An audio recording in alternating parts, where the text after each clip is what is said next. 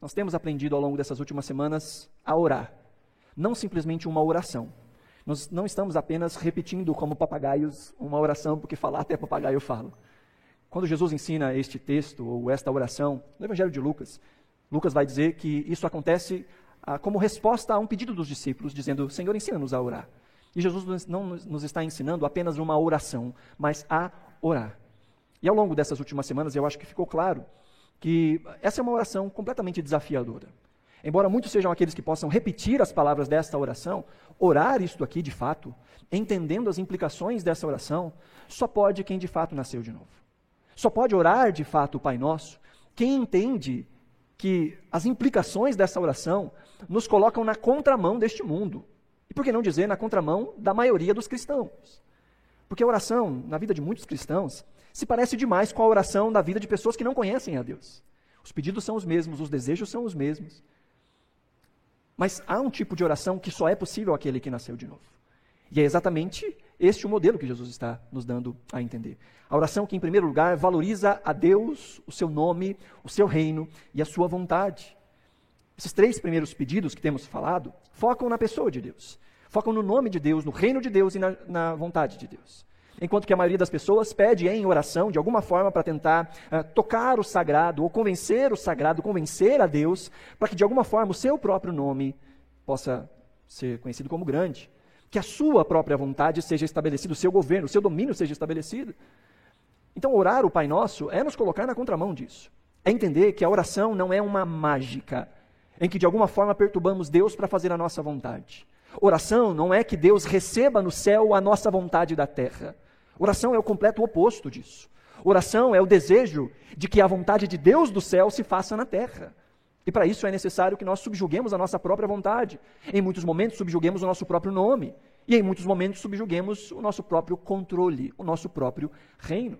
Por isso que esta oração ela é tão difícil de ser feita na sua implicação real.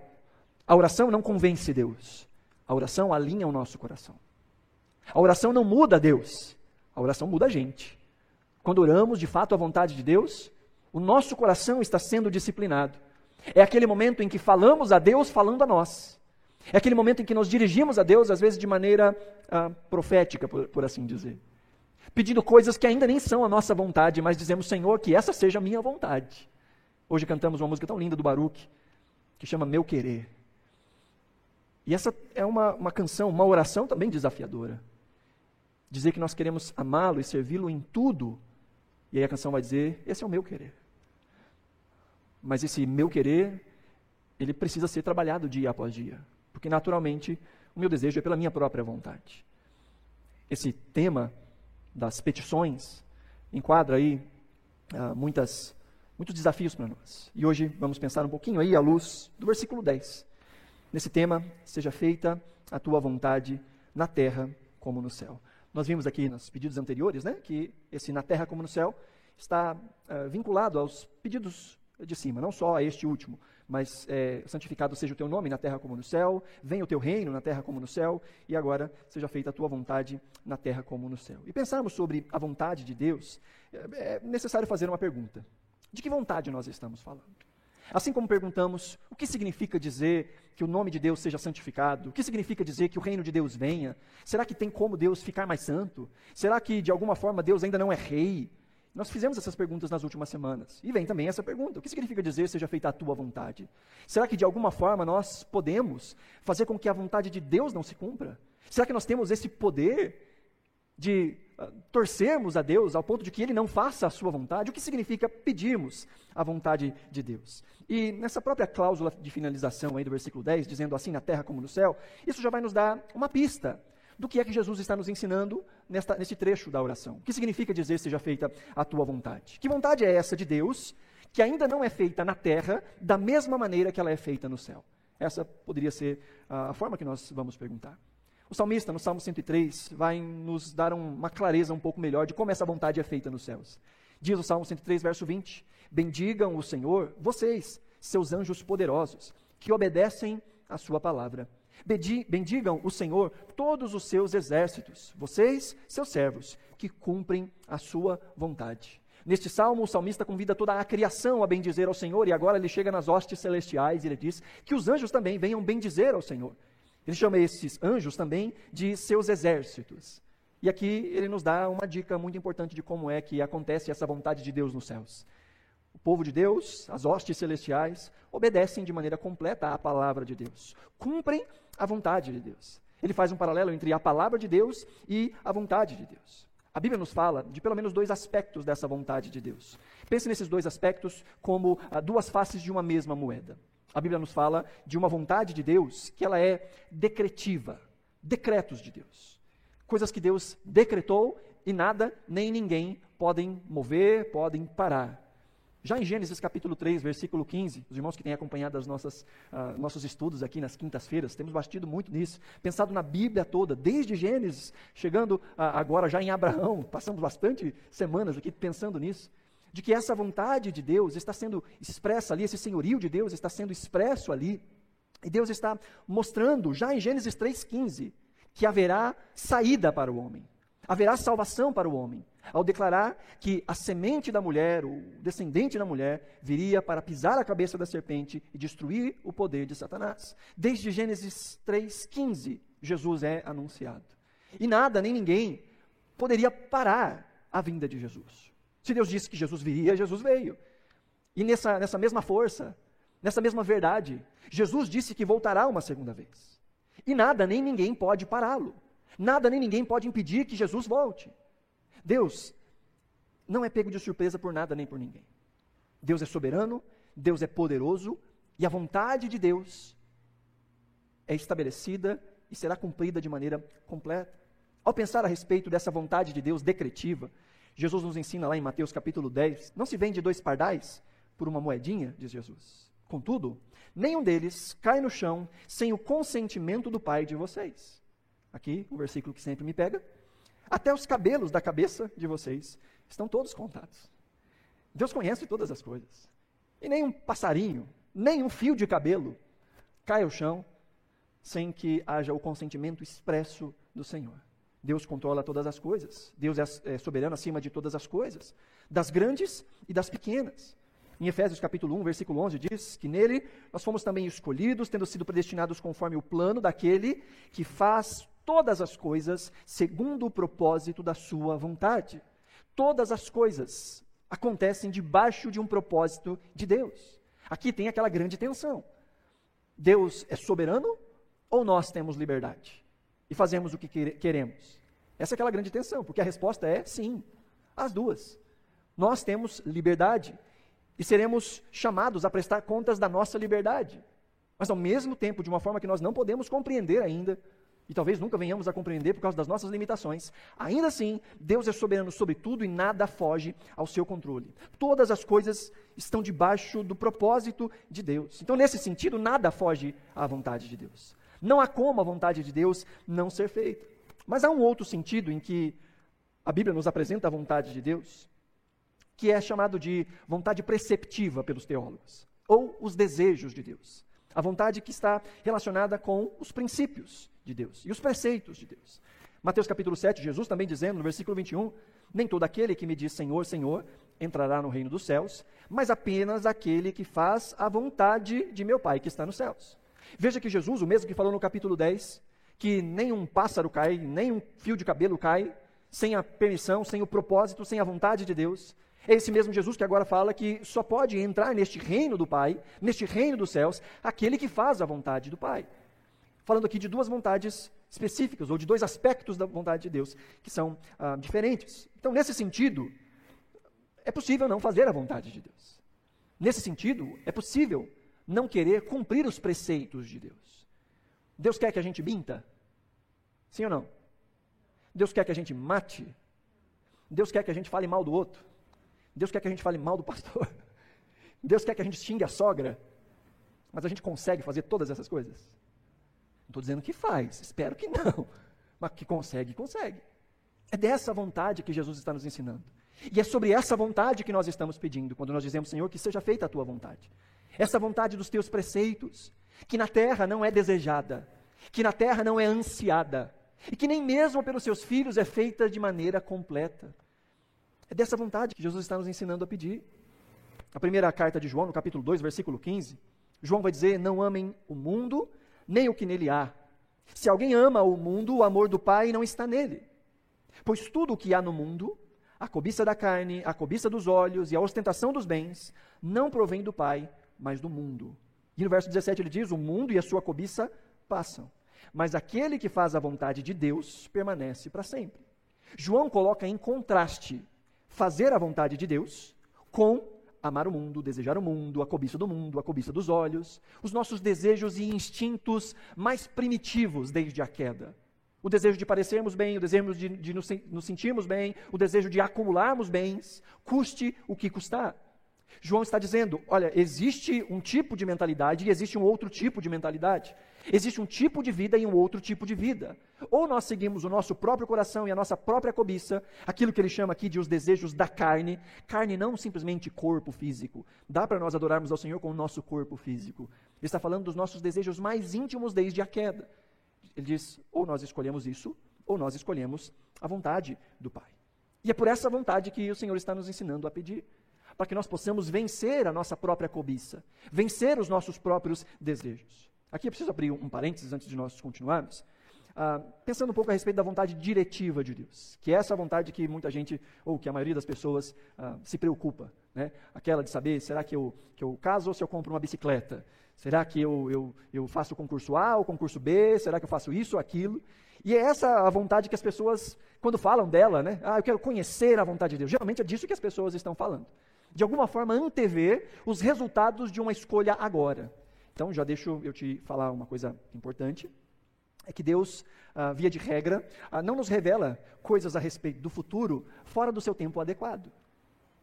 Nós podemos sim olhar para trás e ver como a boa mão do Senhor nos conduziu em muitos momentos e dizer: olha, graças a Deus que lá atrás aconteceu isso, isso e aquilo, porque isso desencadeou outras coisas importantes que culminaram na minha vida. Por exemplo, eu posso dizer, graças a Deus, que com 18 anos eu tive desejo, partido vindo do Senhor, de ir para o seminário em Belo Horizonte. Chegando em Belo Horizonte, fiz o meu tempo de seminário e ali eu, na igreja Batista da Lagoinha, servindo, numa vigília, graças a Deus, porque naquele dia eu fui na vigília, não porque eu sou muito crente e que oro bastante, mas porque eu fui chamado para tocar, e aí eu fui. E lá nessa vigília, eu encontrei uma moça, chamada Maiara. E ali naquele lugar a gente trocou telefones e tal, em uma semana de conversas intensas pelo falecido MSN, nós depois nos encontramos, começamos a namorar, e, hoje eu tenho três filhos e vocês conhecem essa história. Mas eu posso olhar para trás e ver a boa mão do Senhor conduzindo os meus passos e chegando a esse lugar. O grande problema é quando as pessoas querem fazer esse exercício de futurologia e em todo tempo buscando se verem livres das suas responsabilidades de decidirem de maneira apropriada e inteligente, querem de alguma forma um meio mediúnico de escolher o melhor caminho. O Senhor nos chamou a exercitarmos a nossa cacholinha. O Senhor nos deu princípios, o Senhor nos deu a Sua palavra, para que por meio dela possamos ver a vida e julgar a vida e tomarmos decisões abençoadas à luz da Escritura. Então, esse negócio de ficar pedindo para tomar uma decisão que é sua, ficar pedindo para entender, vá pensar. Vá orar, peça conselhos, converse com pessoas, exercite a sua fé, julgue as coisas na medida da sua fé. É por meio destas coisas que Deus nos dá a direção para os rumos da nossa vida. De maneira excepcional, para meios e propósitos muito específicos. Ao longo das Escrituras, nós vemos Deus revelando passos que não estavam envolvidos somente com o indivíduo, mas com todo o seu povo, com todo o povo de Israel, por exemplo. Nestes casos, Deus falava de maneira diretiva: faça isso e não aquilo. Mas na vida da igreja, ao longo da história, que temos visto é Deus nos dar a capacidade, à luz da Sua palavra, de exercitarmos o bom senso, de exercitarmos a sabedoria e, acima de tudo, de exercitarmos a prudência. Porque há muitas orações que nós fazemos para que Deus reverta certas situações da nossa vida, que nem seriam situações se lá atrás tivéssemos dado os ouvidos ao santo conselho de Deus e tomado as decisões corretas. Então, essas coisas de querer saber a vontade de Deus pode se mascarar como profunda espiritualidade. Mas a Bíblia chama isso de infantilidade. Aqueles que são amadurecidos são aqueles, diz Paulo em Efésios capítulo 4, que fazem uso da comunidade, que fazem uso dos pastores, apóstolos tudo mais, a fim de aprender a Escritura, a fim de serem treinados para a obra do ministério, até que todos alcancemos a unidade da fé, Escritura, e cheguemos à maturidade de varão perfeito à semelhança de Cristo. E Paulo vai dizer em Efésios 4: o propósito é que não sejamos arrastados de um lado para o outro por qualquer vento de doutrina e pela astúcia e esperteza de homens que induzem ao erro. Há muitas pessoas que caem no erro porque simplesmente estão ignorantes a respeito da Escritura. Então, este é um cuidado que nós precisamos ter. Deus nos diz os próximos passos, sim, mas por meio dos seus princípios. Deus nos orienta como vivemos e, diante das decisões, tomamos aquela que julgamos mais adequada à luz das Escrituras. Amém, queridos? Então, ao falarmos dessas vontades de Deus, precisamos entender que existe uma vontade que ela é secreta, que nós nunca vamos saber, a não ser quando ela chegar quando ela vai acontecer. E, gente, esse é o tipo de conhecimento que as pessoas mais buscam. Querem saber quando é a volta de Jesus, querem marcar no calendário o dia e a hora que Jesus vai chegar. Querem entender pormenores do livro de Apocalipse, o que significa a bendita marca ou a maldita marca da besta na testa, na mão direita. É o celular? É o cartão de crédito? Quem será que é o anticristo? É o Elon Musk que é o anticristo? Quem será? E as pessoas ficam se debatendo, tentando entender uma vontade que é secreta. E que só no tempo e no espaço se concretizarão, e aí nós saberemos o que é. E enquanto existe essa vontade que é secreta, há uma vontade que é amplamente revelada. Há uma vontade de Deus que é absurdamente revelada. E é a vontade que as pessoas menos têm vontade de conhecer, que são os preceitos de Deus, que são os caminhos de Deus que são os juízos de Deus. Enquanto há uma vontade secreta que está todo mundo louco para saber. Paulo vai dizer, por exemplo, em 1 Tessalonicenses, capítulo 4, verso 3, a vontade de Deus é que vocês sejam santificados. Quer aprender a vontade de Deus? Paulo já deu uma aqui, ó. A vontade de Deus é que vocês sejam santificados. Não só isso, 1 Tessalonicenses 5,18. Deem graças em todas as circunstâncias, pois esta é a vontade de Deus para vocês em Cristo Jesus. Olha aí, já aprendemos duas coisas sobre a vontade de Deus que nós devemos buscar a santidade, sem a qual ninguém virá a Deus, e que precisamos cultivar na nossa vida uma vida de gratidão. Colocar para longe de nós a murmuração. O Senhor nos revela a sua vontade. Paulo, falando direcionadamente aos judeus, em Romanos capítulo 2, judeus que eram orgulhosos uh, na sua religiosidade, Paulo vai dizer em Romanos 2,18: Você conhece a vontade de Deus e aprova o que é superior, porque é instruído pela lei. Paulo está dizendo àqueles judeus: você conhece, você sabe qual é a vontade de Deus, e você sabe o que é superior, porque você conhece a lei de Deus. No caso dos judeus, isso deixava eles apenas orgulhosos. Mas o que nós podemos retirar também desse texto é entender que se nós queremos conhecer a vontade de Deus, precisamos nos aplicar a conhecer as Escrituras. A vontade de Deus revelada a nós. João vai nos dizer na sua primeira carta, no capítulo 5, que essa é a confiança que temos ao nos aproximarmos de Deus. Se pedimos alguma coisa, de acordo com a vontade de Deus, Ele nos ouvirá. E sabemos, e se sabemos que Ele nos ouve em tudo o que pedimos, sabemos que temos o que dele pedimos. Quando oramos, a Sua vontade. Mas como orar a vontade de Deus? Como conhecer a vontade de Deus? Esse não é um exercício de adivinhação. Esse não é um exercício de ficar dizendo, Senhor, fala na minha cabeça, fala no meu coração qual é a Sua vontade. Esse também não é um exercício de tentar distorcer a vontade de Deus para que ela se encaixe na nossa vontade. Já ouvi muito disso em outros tempos. Ah, eu estou gostando tanto da fulanazinha e ela não me nota. Eu estou fazendo agora uma campanha de jejum para ela me notar. Porque Deus quer me ver feliz, não quer? A Bíblia diz que Deus é bom. E Deus sabe que isso vai ser bom para mim. Então estou orando para que Deus faça essa vontade que é boa, perfeita e agradável e abra os olhos da fulanazinha para que ela me veja. Veja, tentar torcer a vontade de Deus para que ela caiba na minha vontade. E é possível fazer isso com praticamente todos os nossos desejos. Encontrarmos textos que nada falam a respeito disso que nós estamos pensando, mas a gente dá uma distorcida boa nele, sabe? Uma distorcida boa. E aí a nossa vontade se encaixa ali, a gente ora esse negócio. Nós precisamos aprender a desejar a vontade de Deus e buscar a vontade de Deus onde ela se revela. Então, por que é que nós precisamos de fato orar, seja feita a tua vontade? Por quê? Qual a necessidade desta cláusula na oração? Primeiro, nós temos que entender que nós não podemos conhecer a vontade de Deus sem a revelação de Deus. Nós só podemos conhecer a vontade de Deus através desse processo que é chamado de revelação. Mesmo os nossos primeiros pais, antes da queda, conheciam aquilo que Deus havia revelado. Os nossos primeiros pais, antes da queda, sabiam o mundo, viam o mundo a partir da ótica de Deus. Era Deus quem dizia a eles: Isso é bom, isso é bom, isso é bom, isso não é bom. Mas a tentação de Satanás para com os nossos primeiros pais foi: esqueça Deus e tome o lugar do motorista da sua vida. Assuma o controle do volante da sua vida e defina por você mesmo o que é bem e o que é mal. Por isso a árvore se chamava árvore do conhecimento do bem e do mal. Quando nós achamos que conhecemos o bem e o mal. Quando achamos que sabemos qual é o melhor caminho e o pior caminho à parte de Deus. Mas nós só podemos conhecer aquilo que Deus revelou. Com a queda, esse negócio ficou ainda mais complicado. Se por um lado nós só podemos conhecer aquilo que Deus revela, porque nós somos criatura e não criador, nós não podemos compreender toda a amplitude da vontade de Deus. Só podemos compreender aquele que Deus quis que nós compreendêssemos. Na verdade, esse é o sentido real da palavra teologia. Há muitos que pensam que teologia é estudar a Deus. Mas Deus não é passível, Deus não é um instrumento, ou Deus não é uma coisa que nós colocamos debaixo de um microscópio, ou que olhamos com um telescópio. Não. Teologia não é o estudo de Deus. Teologia, teologia é o estudo a respeito daquilo que Deus revelou. Daquilo que Deus nos deu a conhecer sobre Ele, sobre nós, sobre o mundo, sobre a vida. E ao buscarmos compreender, estamos buscando compreender aquilo que Ele revelou. Porque nós só podemos conhecer aquilo que Deus revelou. Com a queda, não só a nossa limitação criacional, por sermos criatura, nos dificulta de conhecer a vontade de Deus, mas também a própria queda, o próprio pecado.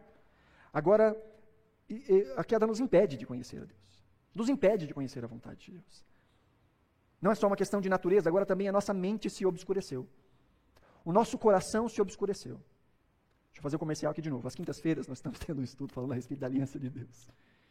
E essa semana a gente estava falando sobre Moisés. Falei Abraão, mas é Moisés que a gente estava falando. E vimos ali um pouco a respeito de Deus dando a lei. E aí eu fiz uma pergunta para o pessoal. Antes de Deus dar a lei, não tinha lei? Não existia lei?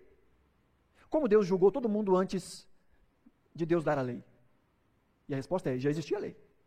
Ela só não estava escrita, mas ela estava no coração das pessoas. Paulo vai dizer isso em Romanos capítulo 2 que quando aqueles que estão sem lei fazem as coisas que prediz a lei, eles estão se tornando lei para eles mesmos. E ele diz: isso dão conta a sua consciência e os seus pensamentos, que ora os defende, ora os acusa. Mesmo pessoas que nunca pararam para ler a Escritura, que nunca ouviram falar da lei do Senhor, que nunca ouviram falar dos propósitos do Senhor, quando fazem algo errado, sabem que fizeram errado. E quando fazem algo certo, querem ser recompensados por aquele certo que fizeram. Mas a pergunta é: errado ou certo com base em quê? Aqueles que demonstram isso, mesmo sem conhecer a Escritura, mostram que a lei de Deus está impressa no nosso coração. Mas com a queda, esse entendimento foi se anuviando, a nossa mente foi se obscurecendo, de forma que nós vamos nos tornando cada vez mais insensíveis para a vontade de Deus. Então a queda nos atrapalha de conhecer, nos impede de conhecer a revelação de Deus. Paulo vai dizer em 1 Coríntios capítulo 2, versículo 14: quem não tem o Espírito não aceita as coisas que vêm do Espírito de Deus, pois lhes são loucura, e não é capaz de entendê-las, porque elas são discernidas espiritualmente. É por isso que, se você for crente de verdade, em algum ponto da sua vida alguém vai te chamar de maluco. Principalmente quando a sua atitude for diferente daquilo que a maioria das pessoas espera que você faça. Não vão entender. E é possível que você tome essa atitude também sem entender só né, no status quo evangélico. Não, eu não faço isso, não, eu não faço aquilo. Por quê? Porque a minha religião não me, não me permite. Porque o meu pastor, se ficar sabendo, corta a minha cabeça. Não, eu não faço isso porque eu tenho medo do inferno. Você pode estar fazendo também as mesmas coisas, ou deixando de fazer as mesmas coisas, sem uma compreensão correta da vontade de Deus revelada pelo Espírito. Aquele que muda sua mente, ou que tem a sua mente transformada pela revelação do Espírito, necessariamente terá ações terá palavras, terá reações que vão na contramão desse mundo. E, de novo, na contramão da prática da maioria dos crentes, da maioria dos evangélicos. Porque só pode compreender as coisas de Deus aquele que tem o Espírito de Deus. E ter o Espírito de Deus não significa necessariamente frequentar uma igreja. É possível ter uma religião sem ter nascido de novo. Por isso que essa oração que Jesus nos ensina é uma oração desafiadora. Porque só pode orá-la quem nasceu de novo. Só pode de fato dizer, Senhor, seja feita a tua vontade, quem teve o seu coração transformado, seus afetos moldados ao ponto de desejar a vontade de Deus acima de todas as coisas. Sem conhecer a Deus, é, é impossível também agradá-lo. Romanos 8, 7 8 diz que a mentalidade da carne é inimiga de Deus, porque não se submete à lei de Deus e nem pode fazê-lo. Quem é dominado pela carne não pode agradar a Deus. Paulo deixa bem claro de que a nossa natureza caída não só é inimiga de Deus, não só não se submete, como também ela não consegue. Nem se ela quisesse, ela conseguiria se submeter a Deus. Só é possível submeter a Deus nascendo de novo. Em outras palavras, só é possível amar a Deus nascendo de novo. Só é possível obedecer a Deus nascendo de novo. Só é possível se relacionar com Deus nascendo de novo. Isso não vem de nós. Isso é um dom de Deus. Isso é algo que é feito em Cristo Jesus. Quando nós entendemos as nossas limitações, quando nós entendemos o nosso pecado, quando nós entendemos que nós estamos naturalmente, necessariamente afastados de Deus por toda a eternidade, corremos para Jesus e dizemos: Senhor, seja o meu pagamento, seja aquilo que eu não posso ser. Me leva diante do Senhor. Abre o acesso para mim. Morre a minha morte pelos meus pecados e me dá da sua justiça, da sua vida justa de ter cumprido a vontade de Deus como um todo. Numa das primeiras exposições que fizemos sobre esse texto, Martinho, inclusive, trouxe esta reflexão, dizendo que a oração do Pai Nosso é, inclusive, a oração de Jesus. Jesus está orando e ensinando a orar aquilo que a própria vida de Jesus era um reflexo. Jesus é este que em todas as suas ações santificou e enalteceu o nome do Pai. Jesus é esse que em todo momento priorizava o reino. Jesus é esse que em todo tempo dizia que a vontade de Deus fosse feita. Então, aqueles que têm o coração transformado por Jesus, agora podem desejar também este mesmo tipo de vida de Jesus. Então, por que, é que nós precisamos pedir a vontade de Deus? Primeiro, porque nós não podemos conhecer se Deus não nos revelar. Segundo, porque nós somos naturalmente indispostos a conhecer a vontade de Deus. Não só no, nos existe uma barreira para conhecer, há também um desinteresse. Não há desejo no homem de conhecer a lei de Deus. Principalmente porque a lei de Deus expõe o nosso pecado e a gente não quer saber das nossas, das nossas, dos nossos defeitos. Então, pedir a vontade de Deus é buscar em Deus vencer essa indisposição. Mesmo os cristãos, e mesmo nos cristãos, ainda há esses efeitos da queda. Nós conhecemos a vontade de Deus, mas isso não significa que nós sempre conseguimos colocá-la em prática. Não é verdade? Ou sou só eu que sou esse pecador? Que sei o que fazer e às vezes faço o completo oposto. Será que sou só eu esse pecador? Que sabe certas palavras que não deveriam estar em sua boca, mas que às vezes a raiva, o medo, a indignação faz com que essa palavra que a gente sabe saia completamente diferente na nossa vida a queda em nós faz com que, primeiro, aqueles que estão lá fora nem queiram. E aqueles que estão aqui dentro, às vezes, deixam com que as tentações falem mais alto. Jó respondendo aos seus amigos, depois de um monte de bobagem que os seus amigos disseram, Jó vai falar a respeito dos homens, dizendo: Contudo, dizem eles a Deus: Deixa-nos. Não queremos conhecer os teus caminhos. Quem é o Todo-Poderoso para que o sirvamos? Que vantagem temos em orar a Deus? Esse é o pensamento de muita gente. Não, eu não quero saber. Há um tempo atrás, eu dirigia um pequeno grupo em um outro lugar. E era um pequeno grupo até bem frequentado. E, de repente, uma das pessoas que estava ali sumiram, nunca mais apareceu. E aí, um dia, alguém veio conversar comigo, que encontrou essa pessoa, e perguntou: por que você não aparece mais? Por que você nunca mais foi? Aí essa pessoa respondeu: não, as coisas que o Jean fala são muito desafiadoras. E eu não estou afim de mudar. Ah, pelo menos foi sincero. Infelizmente, essa é a postura de muita gente. Ao se ver diante do espelho e perceber as suas mazelas, o que faz? Quebra o espelho. Se afasta do espelho. Nós podemos entrar nessa, queridos. Isso acontece quando nós tiramos o foco de nós e começamos a colocar o foco em outras coisas ou em outras pessoas. Palavras do tipo: Bom, eu sei que eu não sou perfeito, mas pelo menos sou igual Fulano. Numa tentativa de, sabe, aquele jogo de soma zero? Não, isso aqui está errado, mas pelo menos estou fazendo isso aqui de certo. Então essas coisas se anulam e eu estou no zero a zero com Deus. Assim que funcionam as coisas.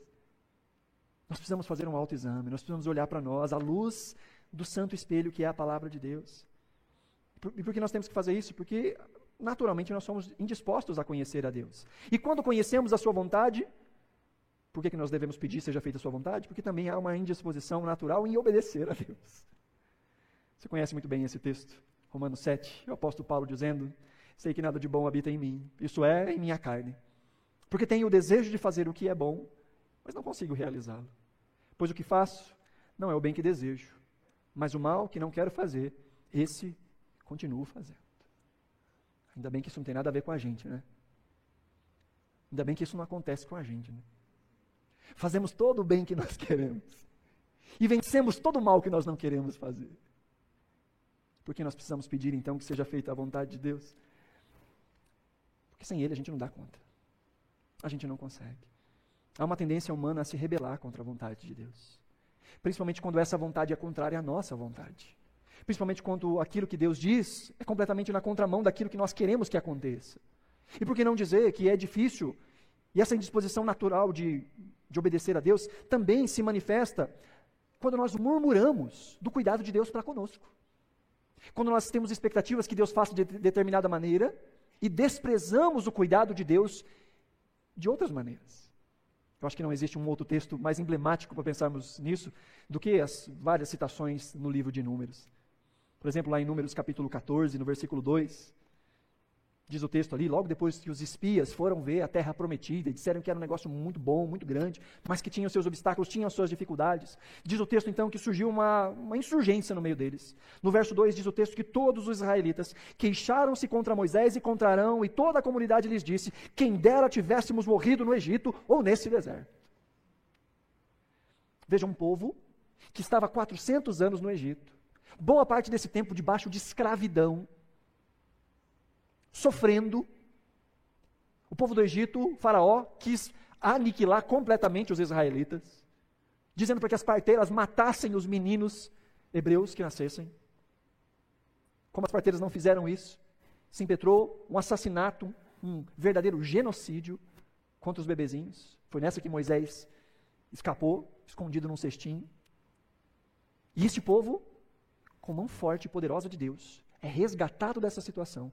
Vem sinais, vem milagres, vem prodígios, vem maravilhas, vem o mar se abrindo diante deles, vem os seus inimigos sendo, ia dizer soterrados, mas não é, submergidos com água. Esse povo, você já viu chover pão? Acordou de manhãzinha assim, ah, não vou na padaria hoje não, está chovendo uma nuvenzinha de baguete aí. Já viu chover pão? Esse povo via, o famoso maná. Esse povo no sol escaldante do deserto, tinha sobre si uma nuvem constante para que eles não se queimassem. E à noite no deserto, que é muito frio, eles tinham uma coluna de fogo para que se aquecessem.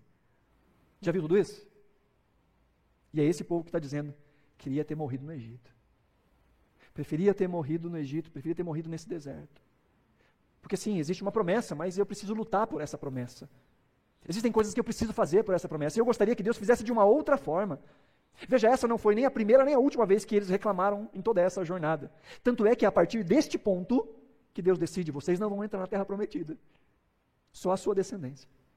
De Oreb até Cades Barneia, onde eles estão, Deuteronômio capítulo 1, versículo 2 diz que de Oreb até Cades Barneia são 11 dias. Em 11 dias, eles saíram do Sinai, chegaram ali em Cades Barneia põe mais alguns dias por causa do trânsito, tinha criança, tinha né, pessoas talvez com algum tipo de dificuldade. Um mês, digo um mês. Chegaram. É só atravessar. Mas eles querem é voltar para o Egito.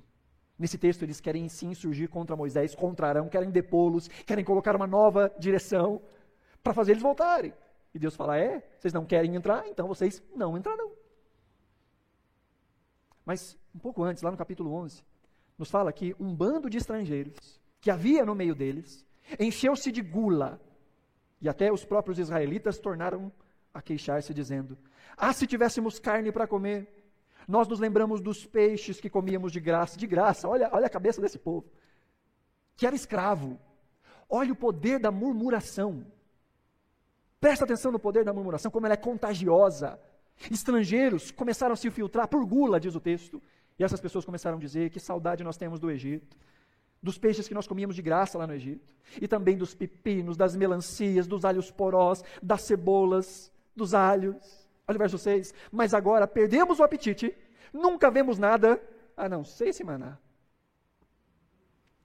Chamam a providência de Deus de esse maná. Se não fosse só isso, esse desdém, lá no capítulo 21, no versículo 4 e 5 diz: Partiram eles de Monte Or pelo caminho do Mar Vermelho para contornar a terra de Edom, mas o povo ficou impaciente no caminho. E falou contra Deus e contra Moisés, dizendo: Por que vocês nos tiraram do Egito para morrer no deserto? Não há pão, não há água, e nós detestamos essa comida miserável. A versão revista atualizada traz essa tradução aqui. A nossa alma tem fastio, nojo, repulsa deste pão vil chamaram o maná de Deus, a provisão diária, de pão vil. Ainda bem que só eles fazem isso, né? Ainda bem que é verdade aquela música que a gente canta. Eu sou grato por tudo que tenho. Ainda bem que na nossa vida isso é verdade. Que a gente não fica invejando o que o outro tem. Que a gente não fica desejando além das nossas medidas que nós somos agradecidos quando tem o arroz, feijão e ovo na nossa mesa. Nós somos agradecidos pelo nosso carrinho. Nem que precise colocar um adesivozinho nele, está velho, mas está pago. Somos gratos. Ou deveríamos. Porque é possível entrar nessa mesma pira dos israelitas e desprezarmos a boa providência de Deus diária sobre a nossa mesa. Falamos mal do chefe, falamos mal do emprego, se há uma forma de sair, de evoluir, de ganhar mais, amém. Agora, o problema é quando você cospe no prato que você come. O problema é quando você se esquece que existem meios pelos quais Deus supre a sua vida e a sua casa. E começa a desdenhar da boa e santa providência de Deus. Mas isso, queridos, é natural. Então, o que significa pedir seja feita a sua vontade? Primeiro, significa desejar discernir a vontade de Deus. Significa conhecer esta vontade revelada nas Escrituras. Dizer, Senhor, seja feita a tua vontade é também esse desejo de buscar conhecer essa vontade, da forma como ela se revela, na palavra, pelos meios de graça, no meio da comunidade de fé, nos conselhos santos que provém da palavra do Senhor. Dizer, seja feita a tua vontade, é dizer, Senhor, eu quero conhecer a tua vontade. Efésios capítulo 1, versículo 17, Paulo diz: Peço que o Deus de nosso Senhor Jesus Cristo, o glorioso Pai, dê a vocês espírito de sabedoria e de revelação no pleno conhecimento dele essa era a oração de Paulo pelos seus discípulos. Conheçam a Deus de maneira plena. Conheçam o caráter de Deus, conheçam a vontade de Deus. Verso 18 ele diz: Oro também para que os olhos do coração de vocês sejam iluminados, a fim de que vocês conheçam a esperança para a qual ele os chamou, as riquezas da gloriosa herança dele nos santos. Orar dizendo, Senhor, seja feita a tua vontade, é dizer, eu quero conhecer essa vontade, eu vou me aplicar a conhecer a sua vontade, com tudo que me está disponível com a minha comunidade de fé, com as programações da minha comunidade de fé, com a minha Bíbliazinha lá em casa, com o meu aplicativo da Bíblia lá em casa, com inúmeras versões da Escritura que me fazem compreender de maneira ainda mais plena o seu texto, com mensagens de homens e mulheres de Deus, buscando conselho de pessoas que eu sei que amam a Deus, que conhecem a Deus e que eu exponho a minha vida, eu rasgo o meu coração e eu digo, eu não sei como resolver isso, o que o Senhor diz na Sua palavra que possa me ajudar nisso. Dizer seja feita a tua vontade é dizer, Senhor, eu quero conhecer a tua vontade. Como o salmista diz no Salmo 119, no verso 1 ele diz: Como são felizes os que andam em caminhos irrepreensíveis, que vivem conforme a lei do Senhor. No verso 8 ele diz: Obedecerei os teus decretos, nunca me abandones. No verso 35 ele diz: Dirige-me pelo caminho dos teus mandamentos, pois nele encontro satisfação. Inclina o meu coração para os teus estatutos e não para a ganância. Consegue perceber na palavra do salmista, o seu desejo de conhecer a Deus. Ele diz: Senhor, cuida do meu coração, dirige os meus passos pelos teus caminhos. Eu quero encontrar satisfação, eu encontro satisfação na tua, na tua lei, eu encontro satisfação na tua palavra. O bem-aventurado no Salmo 1 é aquele que tem o seu prazer na lei do Senhor. E porque tem prazer nela, medita nela de dia e de noite. Se aplica com constância. Não porque tem medo do diabo, não porque tem medo de Deus, não tentando convencer a Deus de fazer alguma coisa. Ele busca conhecer a Deus porque ele tem prazer no Senhor e na Sua palavra. Orar dizendo, seja feita a tua vontade, é orar dizendo, Senhor, eu quero conhecer essa vontade. Mas também é, é dizer, que nós sejamos capazes de cumprir e de nos submeter a essa vontade. Porque dizer, Deus, seja feita a tua vontade, em muitos momentos é dizer, não se faça a minha. Foi isso que, inclusive, nós aprendemos com Jesus. João capítulo 6, verso 38, Jesus diz: Pois eu desci do céu não para fazer a minha vontade, mas fazer a vontade daquele que me enviou. Em um outro versículo clássico, Mateus 26, 42, Jesus no Getsemane, após orar e sangrar a agonia que estava proposta a ele, diz: Meu pai, se for possível, afasta de mim este cálice sem que eu o beba. Mas acima de tudo, faça-se a tua vontade. É desafiador, não é? Quando nós dizemos, faça a tua vontade, Senhor. E aí ele fala, mas a, a, minha vontade não tem nada a ver com essa sua vontade, tudo bem? E aí qual é a nossa resposta? Você não dá para dar uma torcida aí, não dá para a gente chegar no meio a meio, 50-50, nem eu, nem o Senhor. Não tem como. O servo de Deus, que nasceu de novo, ele sabe que isso é um desafio. É por isso que ele aprendeu a orar, pedindo que isso aconteça. Porque ele sabe que a sua inclinação natural é para as suas próprias coisas. Por isso ele ora dizendo: Seja feita a tua vontade. E por último, queridos, dizer seja feita a tua vontade é esse desejo de que essa vontade seja conhecida e vivida por todos à nossa volta. Não só por nós, mas porque para que aqueles que nos rodeiam também possam experimentar dessa vontade. Assim como ela é perfeita, plena e feita em alegria nos céus. O nosso desejo é que ela também seja perfeita, plena e em alegria feita na terra, a começar em nós começando pelo nosso próprio coração. Senhor, que eu faça a tua vontade com satisfação, com alegria, com júbilo, não por peso, não por medo, não por egoísmo.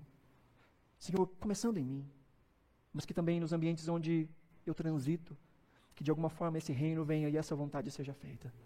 O meu desejo, Senhor, é que da mesma forma como há perfeição lá, que essa perfeição aconteça aqui, e que no, no que depender de mim, eu serei um anunciador dessa vontade. Orar dizendo, seja feita a tua vontade, é pedir pela era messiânica, é pedir pela volta de Jesus, é pedir que esses mandamentos do Senhor sejam plenamente e prontamente obedecidos, com alegria e com sinceridade. Em última instância, nós estamos pedindo a intervenção redentora do Senhor. Mas enquanto esse dia não vem, o que nós fazemos é profetizá-lo, é ansiá-lo, é proclamá-lo, é desejá-lo. A vontade dele e não a nossa. Seja feita a tua vontade e não a minha, Senhor. E quando a minha vontade entrar em conflito com a sua, Senhor, que prevaleça a sua e não a minha. Porque nós podemos simplesmente citar a vontade de Deus e dizer que nós gostaríamos que a vontade de Deus fosse feita da boca para fora. Ou nós podemos preferir a vontade de Deus, buscando conhecê-la e colocar em prática na nossa vida. O J.I. Parker ele vai dizer que quando nós queremos que Deus faça a nossa vontade, isso se chama mágica. Queremos que Deus faça uma mágica. Mas quando nós nos submetemos à vontade de Deus, continuou J. Parker, isso se chama verdadeira religião. Quando queremos que Deus faça a sua vontade em nós. E ele ainda acrescenta, dizendo que nós só poderíamos orar esta oração, seja feita a tua vontade, se pudéssemos adicionar a cláusula, começando em mim. Seja feita a tua vontade, Senhor, começando em mim. Assim como vimos na última semana aquele poeminha, dizendo que eu não posso orar certas cláusulas da oração sem antes entender algumas coisas. Ainda tem alguns versos que dizem, por exemplo, eu não posso dizer seja feita a tua vontade, se eu não estiver disposto ou resignado em tê-la na minha própria vida. E eu não posso dizer, assim na terra como no céu, a menos que eu esteja verdadeiramente disposto a me dar ao serviço dele aqui e agora. Como nos outros pedidos, queridos, nós não pedimos que Deus haja a parte de nós, mas que Ele haja em nós e por meio de nós. Pedimos que Ele nos habilite a fazer aquilo que nós devemos fazer, que Ele nos ajude a obedecer. Título de aplicação, essa oração nos ensina a submissão. Senhor, eu desejo a tua vontade, eu quero a tua vontade, quero conhecer a tua vontade. Mas essa oração nos ensina também a santificação, esse desejo de viver, ou essa busca por viver esta vontade. Mas também esta oração nos ensina a missão, de testemunhar dessa vontade na nossa prática. A vontade de Deus naquilo que falamos, que fazemos. E anunciando o reino dele até que ele venha. Sabendo que a vontade dele é boa, perfeita e agradável. Não sei você, mas orar o Pai Nosso para mim é um grande desafio. E é por isso que nós fazemos em nome de Jesus. Porque o Espírito Santo de Deus intercede em nós e por nós. E nos capacita. Não só a obedecê-lo, mas a desejar obedecê-lo. Se você puder, coloque-se de pé, nós vamos orar.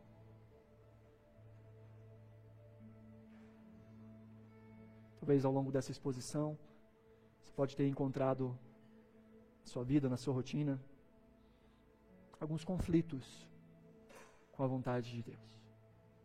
Talvez de alguma forma ao longo da sua história ficou algum dissabor, ficou algum descontentamento por Deus não ter feito algo que você gostaria que ele tivesse feito de determinada forma. E talvez nesse tempo você questionou a Deus, questionou os seus méritos, os seus valores, questionou se Deus te ama. Mas à luz da mensagem de hoje, que nós possamos desenvolver essa prática de desejar a vontade de Deus. Não só quando a gente não sabe o que fazer, mas mesmo quando a gente sabe.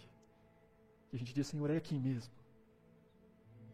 Se não for, Senhor, me ajuda a discernir. Uma oração desafiadora, queridos. Mais do que dizer, Senhor, abre as portas. É dizer, Senhor, fecha as portas que não são suas na minha vida. Para que eu não ande enganado